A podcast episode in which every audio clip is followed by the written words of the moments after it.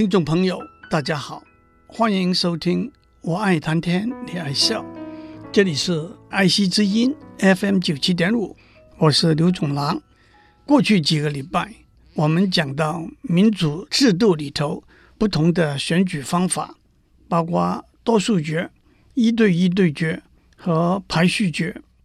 今天我们先讲十八世纪法国数学家拉普拉斯。Pierre-Simon Laplace 提出用几率的观念来分析选举，也就是做决定的过程。许多听众都知道，拉普拉斯可以说是有史以来最伟大和最重要的数学家之一。他以陪审团的审判制度作为例子，在许多欧美国家的法律审判制度里头，有法官审判 （bench trial）。和陪审团审判 （jury trial） 两种方式。简单来说，法官审判由一位法官聆听原告和被告提出的证据和理由，做出有罪或者无罪的决定。陪审团审判可以说是由若干个陪审员取代法官的职责。虽然往往陪审团做出有罪无罪的决定，如果有罪，再由法官量刑。陪审团通常由七到十二个陪审员组成，陪审员都是普通的老百姓，因为陪审团的精神就正是由公众来做有罪无罪的决定。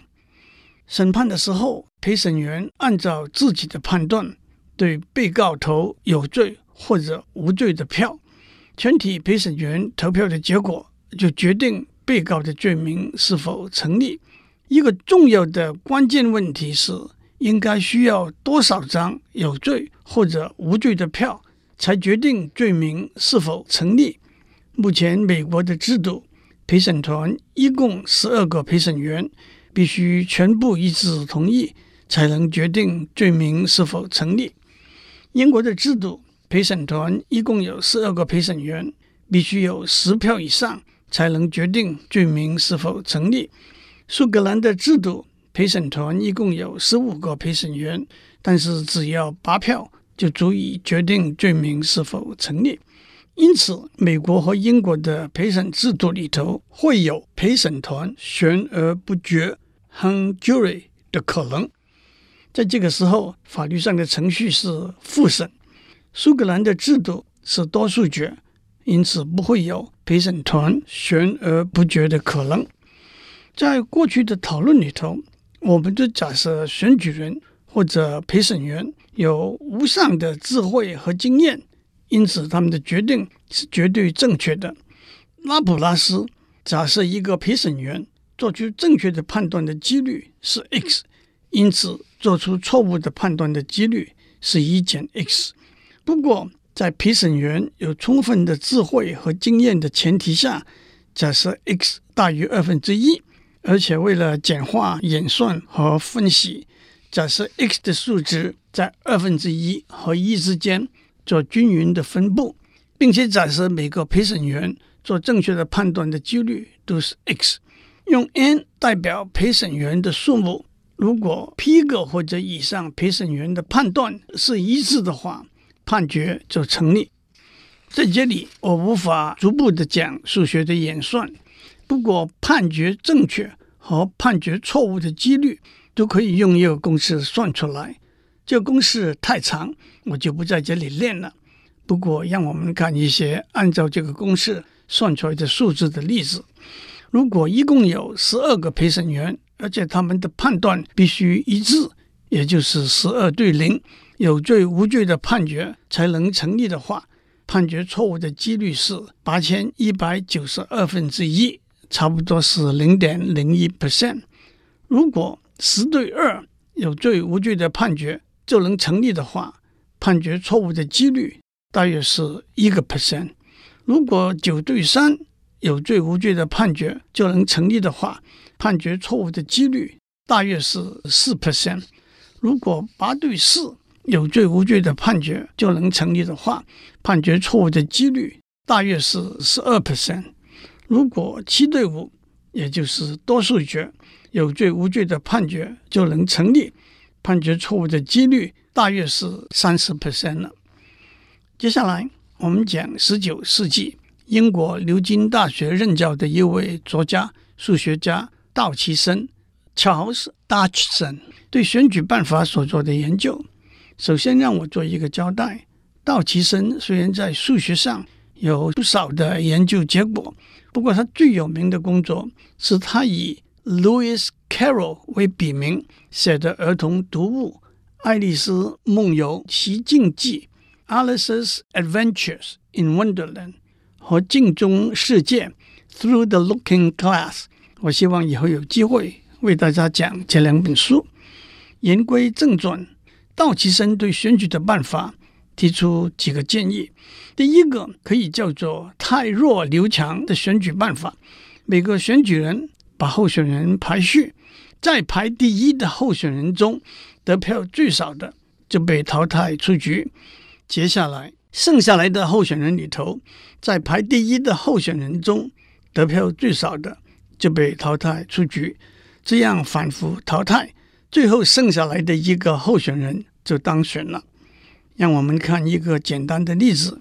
有三个候选人 A、B、C，五个选举人，两个选举人的排序是 A、C、B，两个选举人的排序是 B、C、A，一个选举人的排序是 C、A、B。以排第一的票数来算，A 得两票，B 得两票，C 得一票，C 就被淘汰了。剩下来，原来把候选人排成 A、C、B 的排序变成 A、B。原来把候选人排成 B、C、A 的排序变成 B、A，原来把候选人排成 C、A、B 的排序变成 A、B。因此，以排第一的票数来算，A 得三票，B 得两票，B 被淘汰，A 就当选了。但是这个例子也指出，太弱留强选举办法可争议的地方。让我看原始五个选举人的排序，两个说 A 比 C 好。三个说 C 比 A 好，两个说 B 比 C 好，三个说 C 比 B 好，但是 C 一开始就被淘汰了。也就是说，在一对一循环决里头，C 应该当选。同时，按照排序决的结果，A 得五分，B 得四分，C 得六分，也是 C 该当选。其实，泰弱留强决和多数决。都是以排第一名为指标，因此在很多选举人心目中，排第二或者第三的候选人往往就被淘汰了。接下来，我们讲道奇森对选举办法的另一个建议。让我们回到十三世纪，西班牙哲学家卢尔提出的单循环对决的选举办法。按照原来卢尔提出的办法，候选人一对一对决，由所有选举人。投票决定胜负，胜的得一分，败的得零分，就像棒球大联盟比赛一样。不过普遍来说，选举人对每一对候选人的对决做自由心证的判断，没有规则可言，因此对这个选举办法做精准的数学分析是相当困难的。因此，我们的讨论只限于一个特例。那就是每个选举人对候选人一对一对决都不会有三角循环的判断，也就是说，如果他的判断是 A 胜 B，B 胜 C，A 对 C 的时候，他的判断一定是 A 胜 C。我们在上面讲过，这就等于每个选举人对所有候选人有一个排序，一对一对决的时候，排在上面的胜，排在下面的败。十八世纪，法国数学家康多瑟提出一个合理也是严格的标准：一个真正的胜利者是一个在所有一对一对决中都获得胜利的候选人，这因此也叫做康多瑟胜利者。这就带来几个有趣的问题：第一，最明显的一个问题是，按照选举人的排序，经过单循环对决之后，如果没有康多斯胜利者，那该怎么办？我们在上面讲过，正如棒球大联盟比赛一样，我们就让得分最多的候选人当选，甚至和足球大联盟比赛相似，用一对一对决的时候得票的多少来做考量。道奇森倒提出了一个不同的想法：当所有的选举人都已经把候选人排序了，计算的结果是没有一个候选人是康多瑟胜利者。那么，我们可以想办法收买选举人，改变他们的排序。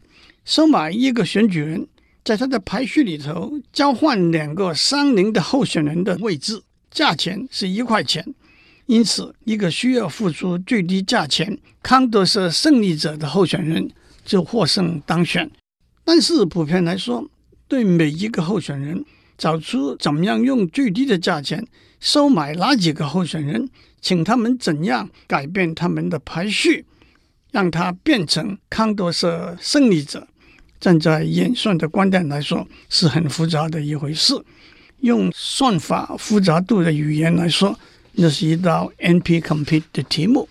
第二个问题是我们很容易找到例子，证实多数决和排序决的胜利者不一定是康多斯胜利者。不过我们在上面讲过，在排序决里头，我们按照候选人的排序，给他们 n 减一、n 减二到零分。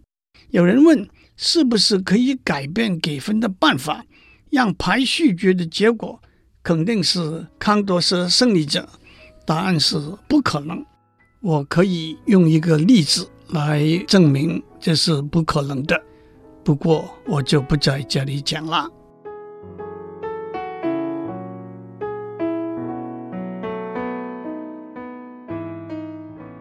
讲过了这许多不同的选举办法。包括多数决、排序决和单循环决，再加上其中许多可能的调整和变化，大家的感觉是每一个选举办法都有它的理由，也有它可争议的地方，这倒引起了在社会科学、政治学、数学这些领域里头的博士班同学的兴趣，要探讨设计一个理想完美的选举办法。作为博士论文题目的可能，很不幸的，一九七二年经济学诺贝尔奖得主 Kenneth Arrow 在他一九五一年的博士论文给我们泼了一盆冷水。他告诉我们，More-Collen 其实 Arrow 的博士论文的结果也是他获得诺贝尔奖的工作的一部分。Arrow 可以说是二次大战以后。最重要的经济学家之一，他五十一岁获得经济学诺贝尔奖，是到目前为止最年轻的得奖者。经济学诺贝尔奖得奖者的平均年龄是六十七，最年长的是在二零零七年九十岁的时候获奖的 Hurwitz。Arrow 有五个学生先后获得经济学诺贝尔奖，他的姐姐。Anita Summers、姐夫 Robert Summers 和侄儿 Larry Summers 都是著名的经济学家。大家都知道，Larry Summers 曾经担任哈佛大学校长和美国的财政部长，在美国政府的经济决策中扮演一个重要的角色。还有 Robert Summers 的哥哥 Paul Samuelson 也是经济学诺贝尔奖得主。Robert Summers 把 Samuelson 的名字改成 Summers，在上面我故作惊人之语，more calling 那我的清楚的说明被称为 Arrow 的不可能定律 Arrow's Impossibility Theorem 到底是怎么说的？首先，我们假设有三个或者三个以上的候选人，反正只有两个候选人的案例是比较简单的。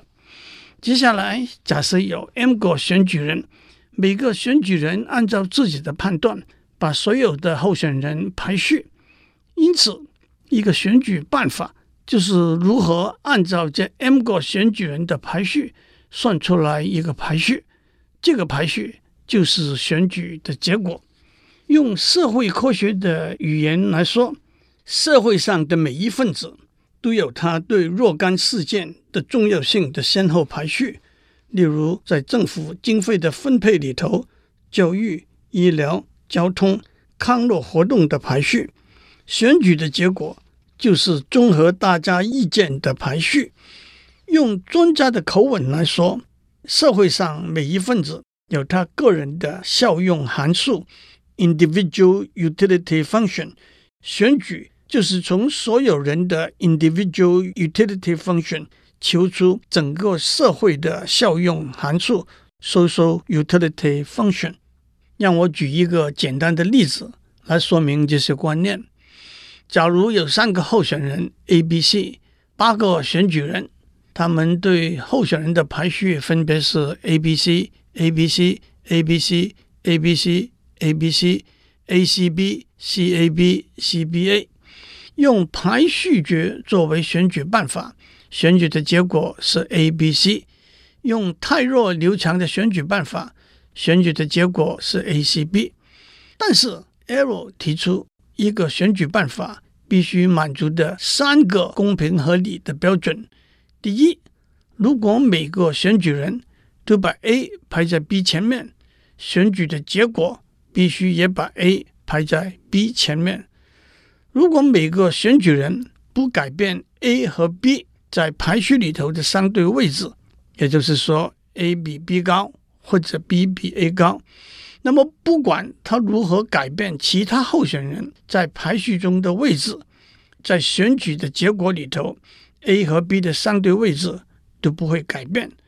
换句话说，在选举的结果里头，A 和 B 的相对位置不受其他候选人的位置干扰。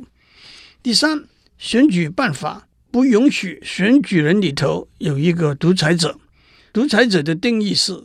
不管其他选举人的排序如何改变，选举的结果一定是一个特定的选举人的排序。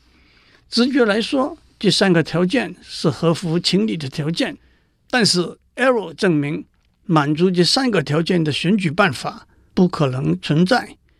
马上有听众说：“等一下，你花了几个礼拜的时间，描述了好几个选举办法。”难道这些都是不合乎情理的选举办法吗？让我提醒大家，在上面我们看过选举的结果可能包含一个三角循环，因此必须剔除某些候选人对决的结果来打破这些循环，也可能因为加入一个弱不足道的候选人而改变选举的结果，这些都违反了 Arrow 所定定的标准。虽然我不可能在这里证明 Arrow 的不可能定律，其实它原来的证明只有八页。接下来，不同的、简短的、差不多只有一页的证明先后发表。有兴趣的听众也可以去把这些证明找出来细读，小心的读。不过，我们也不必完全绝望，放弃去寻找合乎 Arrow 的三个标准的选举办法。用我举两个例子，当然这些例子都是调整、改变 Arrow 原来设定的条件。第一个是按照 Arrow 原来的定义，选举人对候选人的排序是没有任何限制的。一个特例是，首先所有候选人有一个自然的排列顺序，一个选举人在这个自然的排列顺序里头。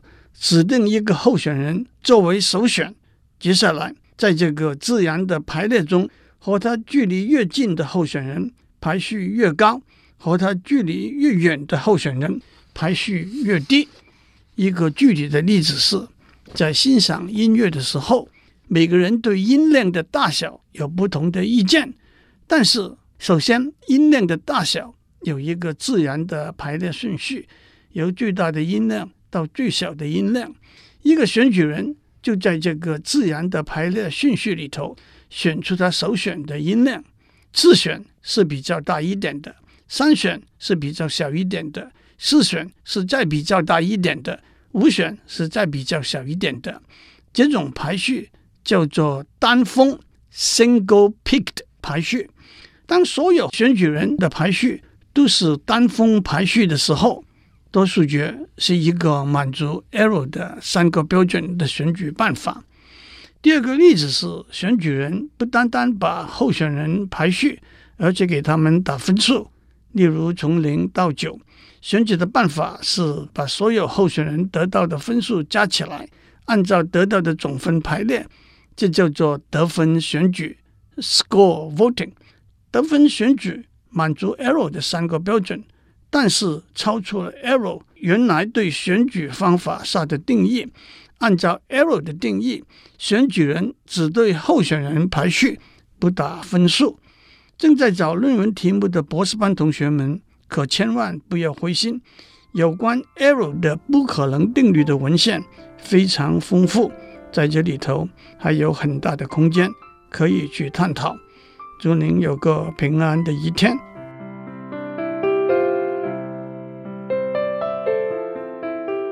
以上内容由台达电子文教基金会赞助播出。